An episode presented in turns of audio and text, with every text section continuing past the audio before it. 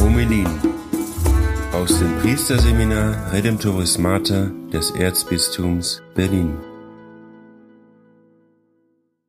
In jener Zeit sprach Jesus zu seinen Jüngern, Euer Herz lasse sich nicht verwirren, glaubt an Gott und glaubt an mich. Im Haus meines Vaters gibt es viele Wohnungen. Wenn es nicht so wäre, hätte ich euch dann gesagt, ich gehe, um einen Platz für euch vorzubereiten. Wenn ich gegangen bin und einen Platz für euch vorbereitet habe, komme ich wieder und werde euch zu mir holen, damit auch ihr dort seid, wo ich bin.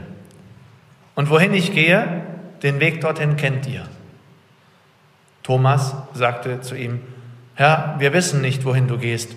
Wie sollen wir dann den Weg kennen? Jesus sagte zu ihm, ich bin der Weg und die Wahrheit und das Leben. Niemand kommt zum Vater außer durch mich.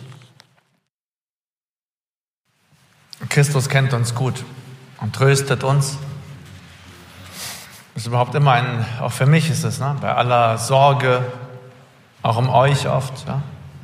eure Krisen, ist es für mich ein sehr großer Trost zu sehen, wie der Herr ähm, arbeitet, wie er einfach da ist und wie er ganz konkret auch mit jedem Einzelnen von euch arbeitet. Auch jetzt hier Missio, ein, ein Moment zu sehen, wie Gott wirklich arbeitet. Oder auch äh, allein schon so kleine Sachen wie jetzt äh, die Gebetsnacht. Ja? Wer wann dran ist. Es ist unglaublich, wie Gott euch kennt. Und jedem gibt er das, was er braucht. Das ist sehr beeindruckend. Ja? Und heute kommt dieses Evangelium, auch hier wieder. Ja? Ähm, Christus zeigt sich hier als der Bräutigam.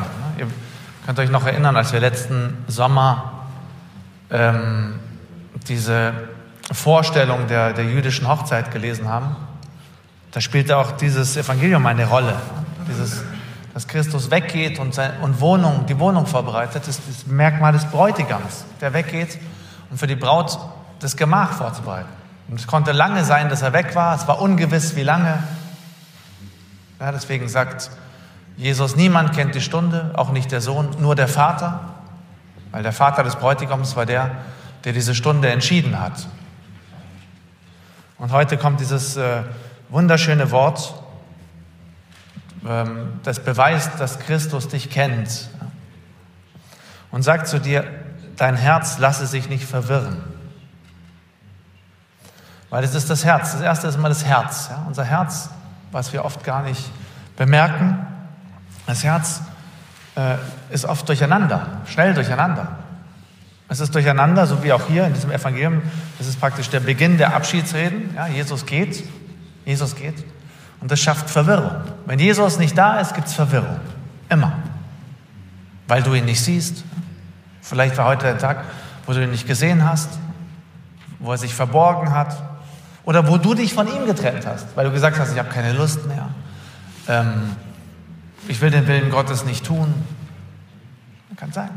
Und selbst da sagt Jesus, lass dich nicht verwirren. Auch wenn du es in dir siehst, dass du nicht bereit bist, ihm bedingungslos zu folgen, dass du nicht diese Freiheit hast. Lass dich nicht verwirren. Christus geht und gerade dadurch, dass er weggeht, gerade das, was Verwirrung schafft, ist die Voraussetzung für die Wohnung, die er vorbereitet. Er muss weggehen, sonst gibt es keine Wohnung. Es muss den Moment der Verwirrung geben. Und in diesem Moment der Verwirrung kommt Christus und sagt, glaub an Gott und glaub an mich. Und es gibt eben, weil Christus kommt wieder, und es gibt ein Ziel. Ja, auch jede, jede Krise, jede Verborgenheit Christi hat dieses Ziel, dass er zurückkommt, um dich mitzunehmen in seine Wohnung. Weil er möchte, damit auch ihr dort seid, wo ich bin. Das ist, was Christus möchte. Damit du dort bist, wo er ist. Das ist, was Christus möchte. Das ist ähm, der Weg zur Wahrheit und zum Leben. Weil das ist das, was wir alle, wir alle wollen eine Sache, wir wollen äh, den Vater sehen. Ja? Wir, wir, wollen das Leben haben. Wir wollen die Wahrheit kennen in einer gewissen Weise. Und Christus sagt, es gibt nur einen Weg und der geht über ihn. Das hat sehr viel Irritation ausgelöst, dieses Wort, auch religionsgeschichtlich. Es gibt keinen Weg zum Vater außer durch Christus, sagt Christus. Und dieser Weg führt sicherlich durch das Kreuz, der führt sicherlich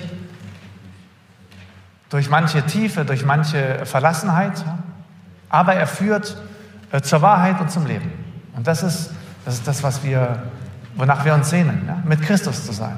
Und jetzt feiern wir diese Eucharistie in diesem Bewusstsein, dass auch unsere Grenzen, unsere Sünden, unsere Betrübnisse uns nicht von ihm wirklich trennen können. Und dass diese Zeit der Abwesenheit eigentlich nur eine Vorbereitung ist ähm, der gemeinsamen Wohnung mit ihm. Und diesen Vorgeschmack äh, begehen wir jetzt hier in der Eucharistiefeier. Amen.